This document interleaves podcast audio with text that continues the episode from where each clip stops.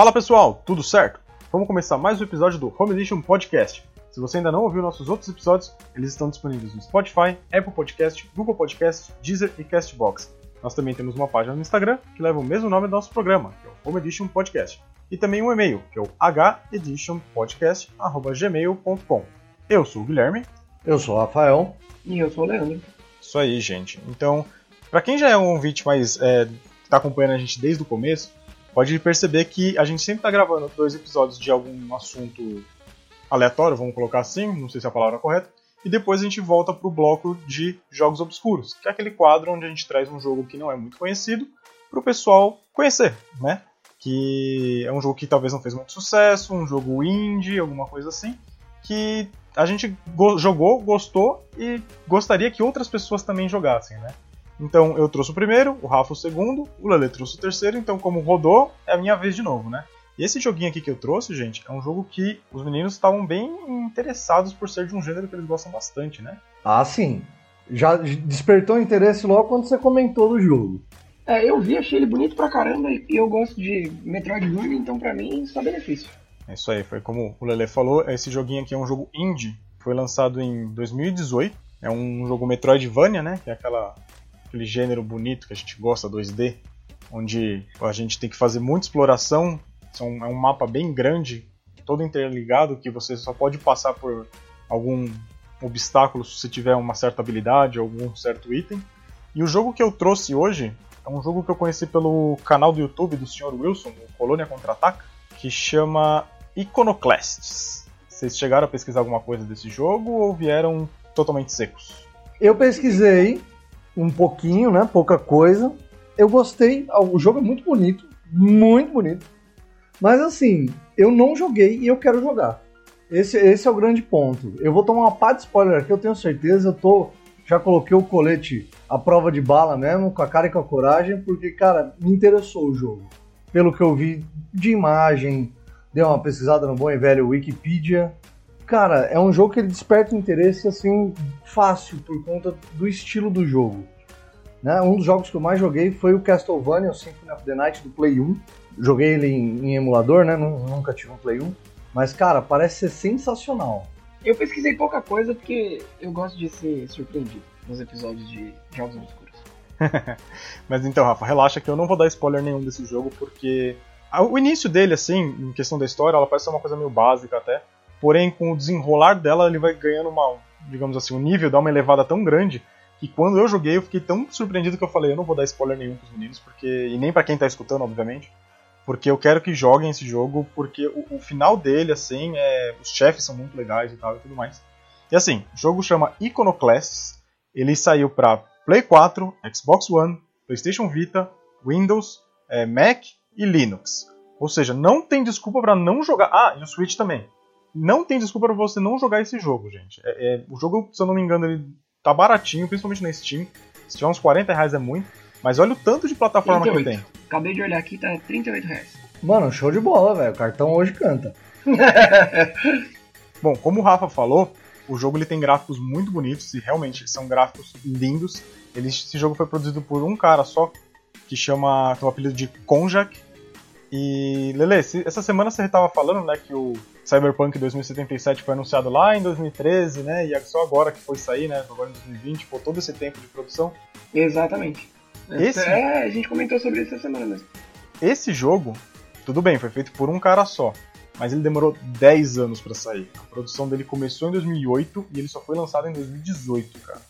Ainda saiu mais rápido que o Diablo 3, entre o 2 e o 3. Cara, mas é um negócio, é um negócio que eu, eu penso bastante. Eu vi muita imagem do jogo e ele assim, ele é um negócio. Se você for pensar, o jogo 2D ele engana muito. Porque, por exemplo, falar ah, 2D, desenho e tal. Cara, a qualidade da arte desse desenho eu achei impressionante.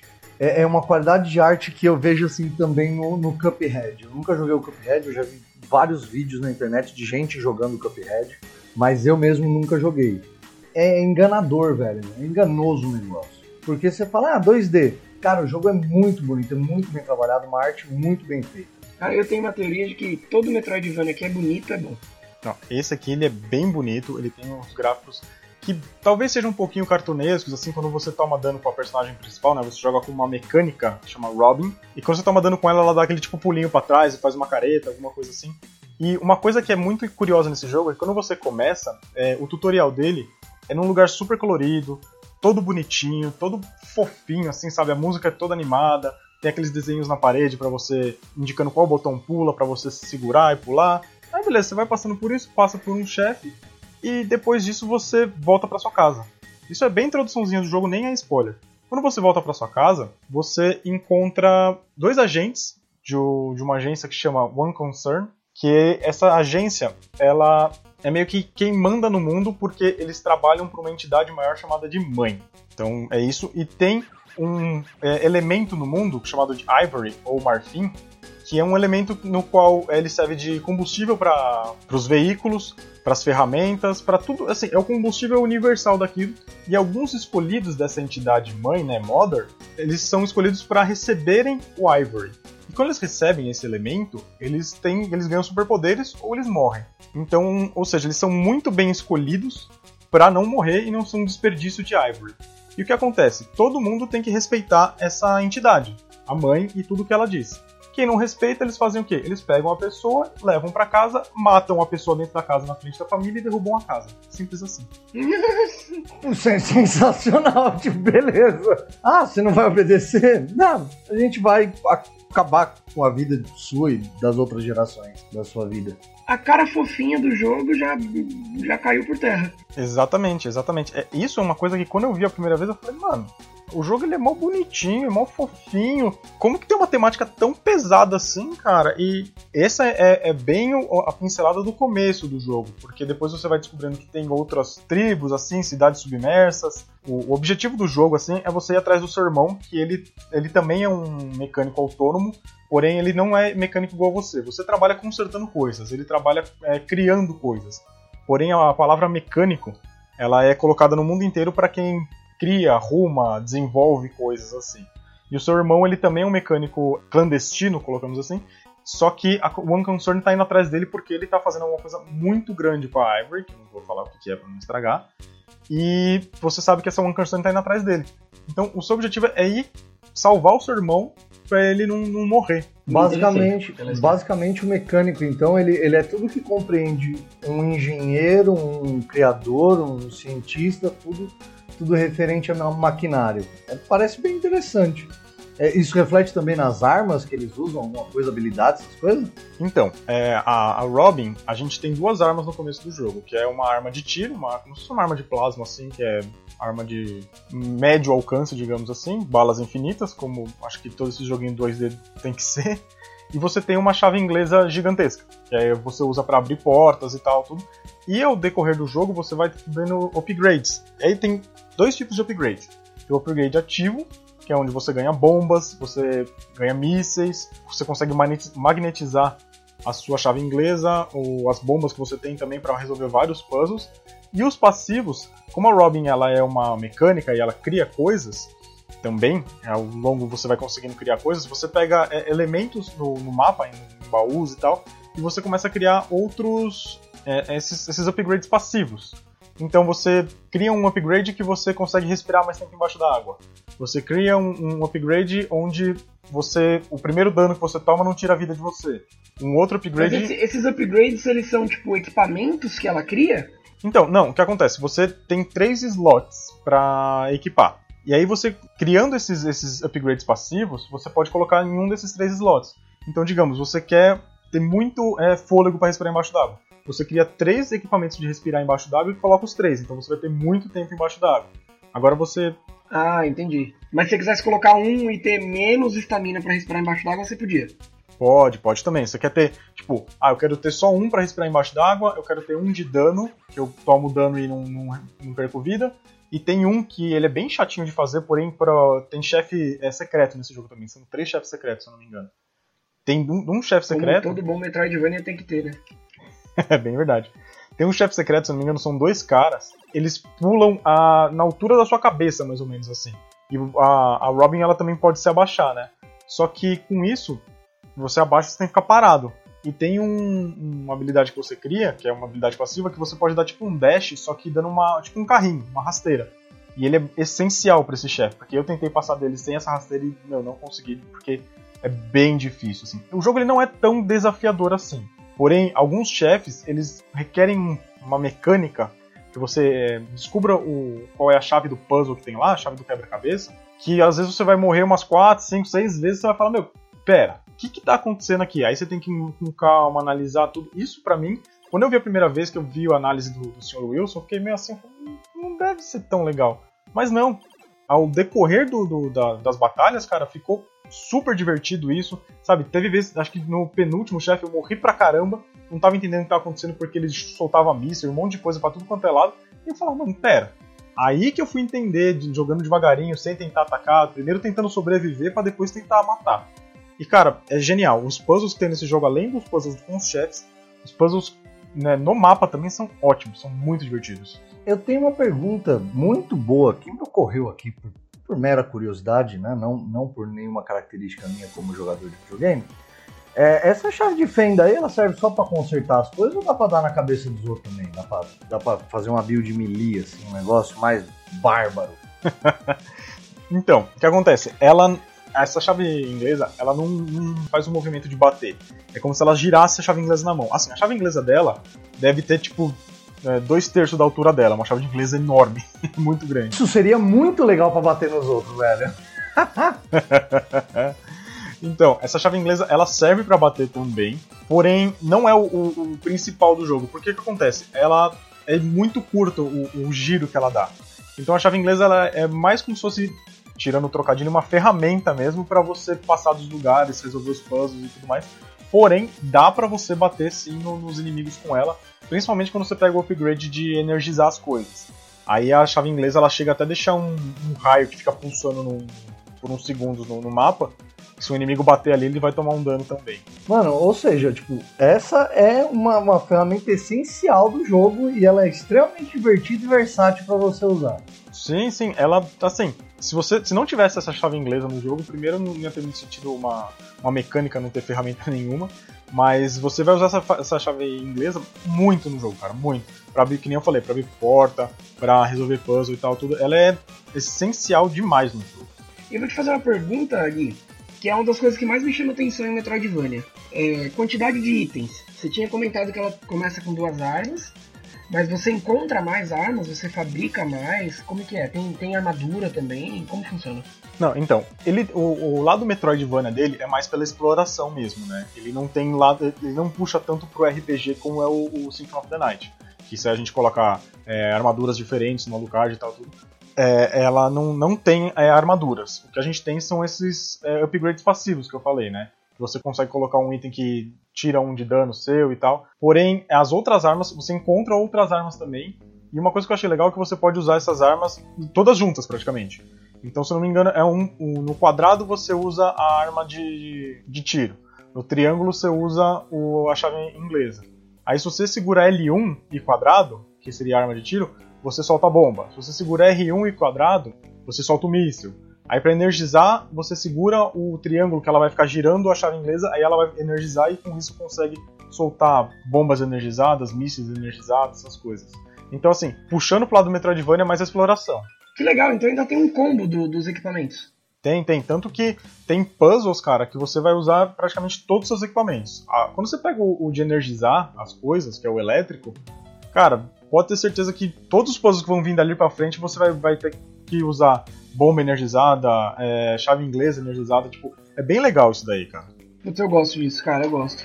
Metroidvania tem umas coisas que, que o mapa, né, a ideia do, de, de Metroidvania já me chamou a atenção. Mas esse negócio de você ter que usar uma habilidade ou um equipamento específico para resolver um, um, puzzle específico ou, ou, acessar uma área específica, isso me chama muita atenção. Cara, eu achei, eu achei bem interessante também que o bagulho parece ser bem frenético, assim, um estilo de jogo que você tá ali, pá, tirando com a arminha principal, L1, pá, mudou, jogo tá aqui, bomba, e energizei e criei uma trap com uma bolinha de energia, né, que você comentou da, da chave de fenda.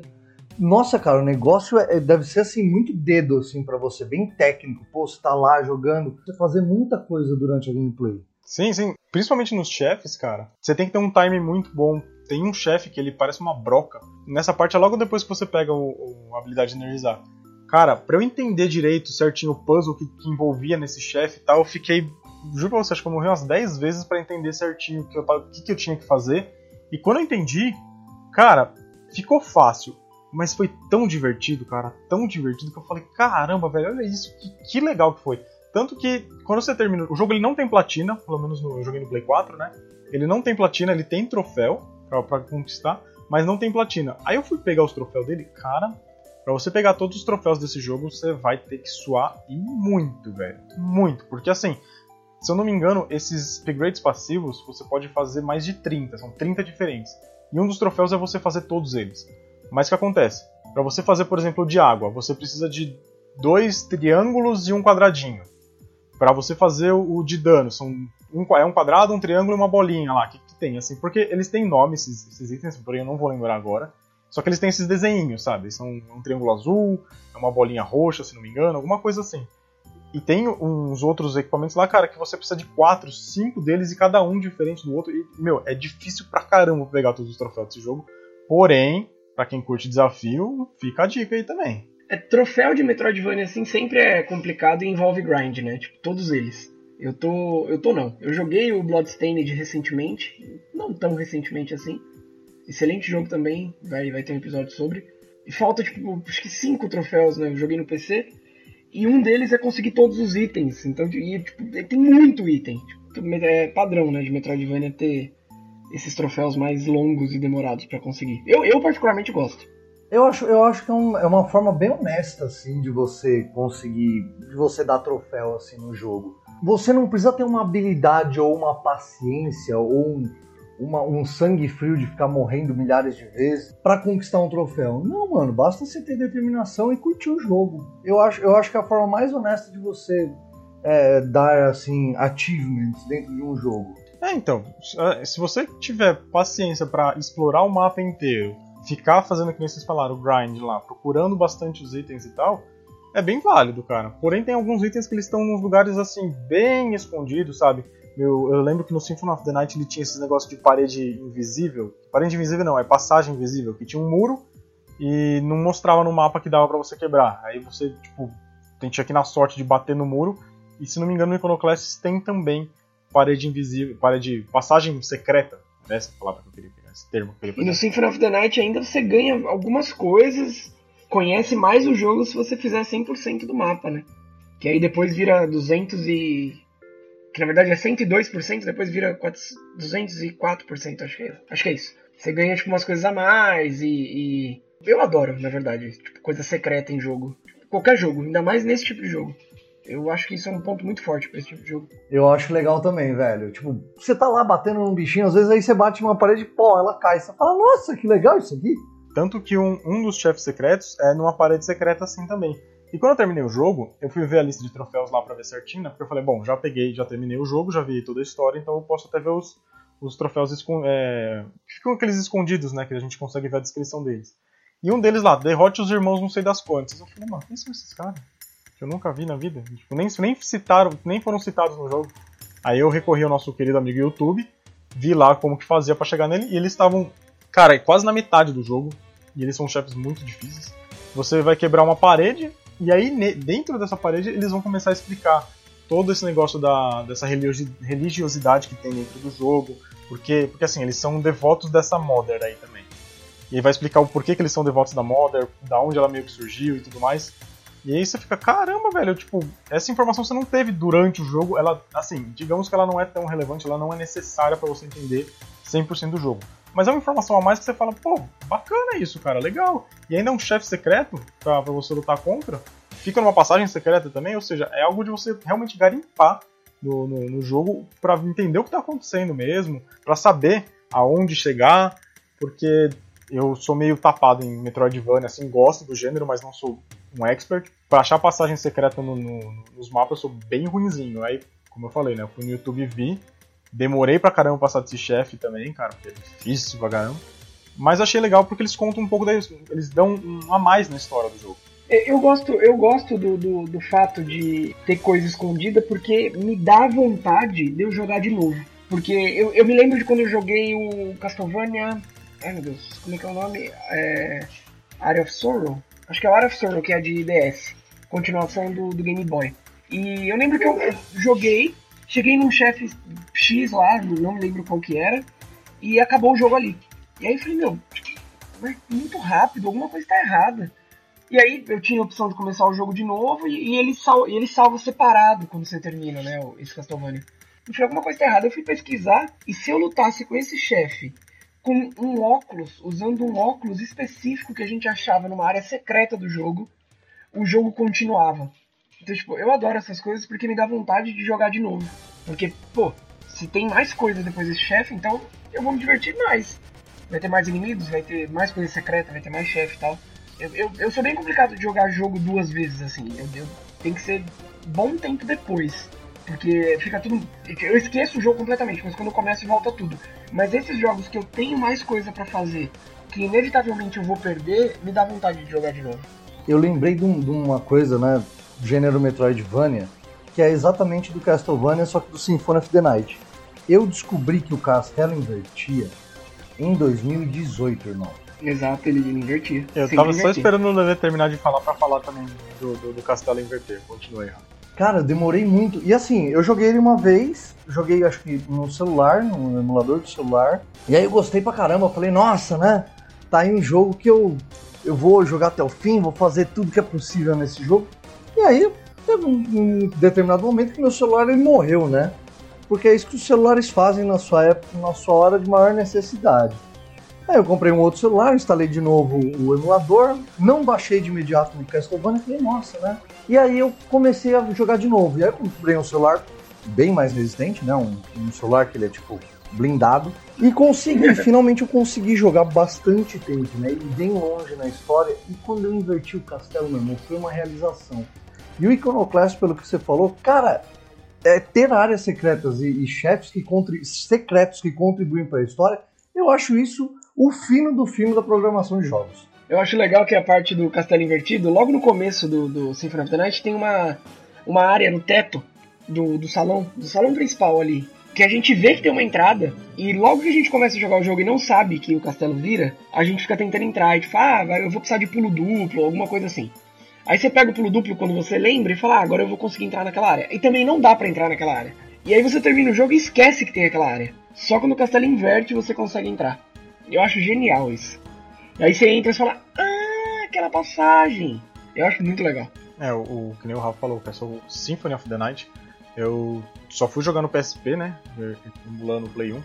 E quando eu terminei a primeira vez, eu terminei, matei o, o Richard Belmont. Falei, tá, é só isso, final, tipo, sobe os créditos e acaba e só isso mesmo. Falei, caramba, pensei que ia ter um, um monstrão pra lutar contra e tal. Aí pesquisando um pouco na internet, o pessoal falou, não, castelo invertido e tal, não sei o que. Eu falei, que, que é isso? Aí que eu fui ver que a gente precisava fazer um item, ter um anel e tal e tudo mais para conseguir ver o, a alma lá, o demônio que tava possuindo o Richard. E você tinha que bater no demônio, não no Richard Belmont, pra, pra conseguir Exato. passar. Cara, é genial isso, cara. Olha que ideia boa. Não, é ótimo, cara, é ótimo. E genial também, sabe o que é? Que eu fui pesquisar esse nome aqui, Iconoclasts. Aí eu falei, meu, o que, que significa isso? Aí eu fui procurar e achei no dicionário que Iconoclasts, traduzindo uma tradução livre, seria iconoclasta. Vocês sabem o que é um iconoclasta? Não faço ideia. Cara, eu sei que é iconoclastia na, na arte, né? Por conta da, da história da arte, mas eu não sei se, se é o movimento artístico que você está comentando. É, pelo dicionário tá aqui, iconoclasta. Que ou aquele que destrói imagens religiosas ou se opõe à sua adoração. E aí, iconoclastia tá aqui falando que foi um movimento político-religioso contra a veneração de ícones e imagens religiosas no Império Bizantino, que começou no início do século IX e perdurou até o século. Não, perdão, início do século VIII e perdurou até o século IX. Esse é o que eu conheci, o, o sentido histórico, né? Que você tem uma revolução na arte bizantina do Império. Eu não lembro agora se era Império Bizantino ou se você já tinha o, o, a Turquia, né? O Império Otomano. Mas o que eu conheci era só o significado histórico. Eu não sabia que era uma pessoa que destrói itens, imagens, uma coisa religiosa, um conceito religioso. E você explicou da mãe, faz todo sentido agora. Exatamente. A nossa Pode crer a, a, Robin, né, a nossa personagem, ela, se você for ver aos olhos da One Concern, que é essa agência que venera a, a Mother, a Robin ela é uma iconoclasta. E não só ela, como o irmão dela e outros personagens que você vai encontrando ao longo do caminho. Tem uns, uns NPCs que você controla, que eles andam com você também. Tem uma, uma, uma moça que chama Mina. É, a Mina chama Mina. É isso mesmo. E o irmão dela chama Samba, se não me engano. Vamos lá, somos no pé, rapaziada. Então, ela te ajuda, tanto que tem um chefe que você controla tanto a Robin quanto a Mina, e esse chefe é muito divertido de jogar também. Então, eles, por estarem indo contra a Modern, que, digamos assim, muita gente nem conhece ela de verdade, o pessoal só simplesmente adora a imagem dela, eles falam que a Robin, esse, todo esse pessoal que está indo contra a One Concern, eles são iconoclastas. Então eu falei, caramba, velho, é uma palavra que eu particularmente nunca tinha conhecido, o Rafa conhecia pelo, pelo fator de história aí, dele ser professor de história e tudo mais. Mas eu achei legal por causa disso. Falei, pô, cara, é, o cara pegou um tema religioso lá do século 8 e 9 e trouxe para nossa modernidade, colocou num jogo que ele começou a produzir em 2008, só foi lançado em 2018. Então eu falei, putz, olha que bacana isso. É, é um, uma coisa cultural a mais, assim. E tem gente que fala que a gente não aprende nada com videogame. Aprende muito, cara. Principalmente umas gerações passadas aí, que o pessoal tem um preconceito ainda muito forte, né? É, é aquele negócio, né? Jogar GTA te faz ter vontade de matar gente. Ah, é. Porque, porque realmente a realidade não me faz ter vontade nenhuma de matar os outros. É, o que eu ia falar, eu não sei GTA pra ter vontade de matar gente. É verdade, a gente passa uns nervosos no, no dia a dia aqui que o videogame tem nada a ver com vontade de dar, sentar a mão na cara de alguém. Mas enfim. O jogo, assim, vocês têm mais alguma dúvida e tal? Porque eu, de verdade, se eu começar a adentrar muito na história, eu vou dar um monte de spoiler e eu não quero isso, porque tem dois agentes, que é o Black e o White. Esses agentes são ótimos também, gente. Eles. Ao longo, o desenvolvimento deles é ótimo também. É, eu não quero tipo, dar mais spoiler do que eu já dei. Assim, eu, não, eu acho que não dei, eu dei spoiler em alguma parte do jogo pra vocês ou não? Não, não. Eu não considero spoiler, né? Eu tô, considero que, tipo, você explicou como é que o jogo funciona. Né? Você deu um panorama geral aí. Não spoiler. Funcionou pra me deixar com vontade de jogar. Ah, o cartão canta hoje, viu? Pode ter certeza disso. Mano, já é o segundo jogo obscuro que eu vou baixar. O primeiro foi o do Lele e agora o do Gui. O meu é, pô, eu já joguei, então não faria sentido, né? É, esse do Gui eu vou comprar também, cara. Eu comprei o meu também, porque, né, a praticidade do jogo digital, mas... Qual outro que a gente... Eu acho que eu já peguei algum outro também, enfim. Fiquei com vontade de jogar. Ah, o do Gui, o... Legend of Dragon, pô. Ah, sim, sim, sim. É, então, o que eu tenho vontade de pegar é o Odin Sphere, que o Rafa trouxe, mas ele ainda tá meio carinho. Então eu tô esperando Maravilhoso. pegar um, um, uma Black Friday, algum desconto de fim de ano, alguma coisa assim. Ele, ele tá numa lista de desejos já, então eu tô de olho nele. Você vai pegar ele digital, né, Gui? Provavelmente, porque desapareceu do mapa a, a mídia física. É, é, vou pegar digital. Digital é, é mais fácil assim, é, como você falou, pela praticidade. Eu gosto ainda da, da mídia, da mídia física, mas o, a praticidade da digital Eu hoje também. em dia tá, tá começando a, a me ganhar. É, eu também É. gosto da digital, cara, mas, velho, por exemplo, custo-benefício é uma coisa que tá me cativando muito ultimamente. Você ia falar que você gosta da física, então, né? É, ô, idiota. Eu gosto da física, só que o custo-benefício da digital tá me, me cativando bastante ultimamente. É, é o que tá mais me chamando a atenção também. Eu sempre que eu posso escolher entre um e outro, eu faço questão da física, mas tá complicado. É, então. Eu acho que vou pegar a digital mesmo. Mas então, assim, é, quanto ao jogo, que nem eu falei, ele tá disponível no Play 4, no Xbox One, Switch, PC, sendo Windows, Mac ou até Linux. A gente comentou isso no, no episódio de emuladores, que o Linux tá recebendo alguns jogos também. Então ele tá disponível para o Linux também. É um jogo super levinho, cara. Tipo, eu acho que qualquer computador mais fraquinho roda. É super divertido. Uma história super densa também. Uma, assim, o gameplay dele, cara, você explorando e tal, fazendo tudo bonitinho, acho que ele deve durar umas 25 horas mais ou menos. Não é um jogo tão grande, mas eu acho que 25 horas também não se enquadra em jogo curto, né? Não, tá bom, né? Cara, se for 25 horas bem jogado, não aquelas 25 horas que você se arrasta, velho, é lindo. É lindo. E esse jogo ele merece essa categoria, né? São 25 horas me parecendo que muito bem jogadas. É, então, e a todo momento você tá fazendo alguma coisa, assim. É difícil você ter uma parte do mapa. Acho que você tem uma parte do mapa que você simplesmente anda, anda, anda, anda, anda. Mas é uma parte só. De, de resto, você vai estar sempre fazendo alguma coisa, passando algum obstáculo, resolvendo um puzzle que seja pequeno também. Tem uns puzzles meio chatinhos lá que eu tive que dar uma roubadinha ajudar, de ajuda do YouTube. Mas você sempre vai estar fazendo alguma coisa, gente. Então, se vocês tiverem mais alguma dúvida, eu tô aqui para esclarecer o que até onde eu puder. E se não, a gente pode acho que encerrar o programa já de hoje. Ficou bem curtinho esse aqui, diferente da semana passada, né? Mas, cara, é que a gente pegou um jogo pesado na semana passada. Esse jogo eu acho que é aquela, aquela refrescância merecida, né? E eu vou te falar que só deu duas horas no Last of Us porque a gente se segurou, porque dá pra ter pelo menos mais umas duas de conversa. Ah, dá mesmo. A Luana até falou, meu, vocês vão ter separado em três episódios aí, cada episódio com mais de hora. E, assim, a gente fez lá o episódio gigante de duas horas praticamente, mas eu acho que funcionou bastante, pelo menos pra gente foi, foi ótimo. Mas enquanto o Iconoclass, Iconoclass, se vocês não tiver mais nada, a gente pode encerrar aqui e fica essa dica aí para todo mundo. Mais uma vez repassando a lista aqui, o jogo está disponível para Play 4, Xbox One, Switch, PC sendo Windows, Mac ou Linux e é isso aí, só falta sair pra celular agora. Cara, esse jogo ele, ele é um dos melhores custo-benefício. Mano, você não precisa ter um, um computador, um avião para rodar ele, de boinha, tava vendo aqui as configurações. É bem tranquilo. Velho, o jogo tá baratinho na Steam, várias plataformas disponíveis. Cara, só não joga se você não quiser mesmo. Exatamente. Então fica aí a dica do meu segundo jogo obscuro.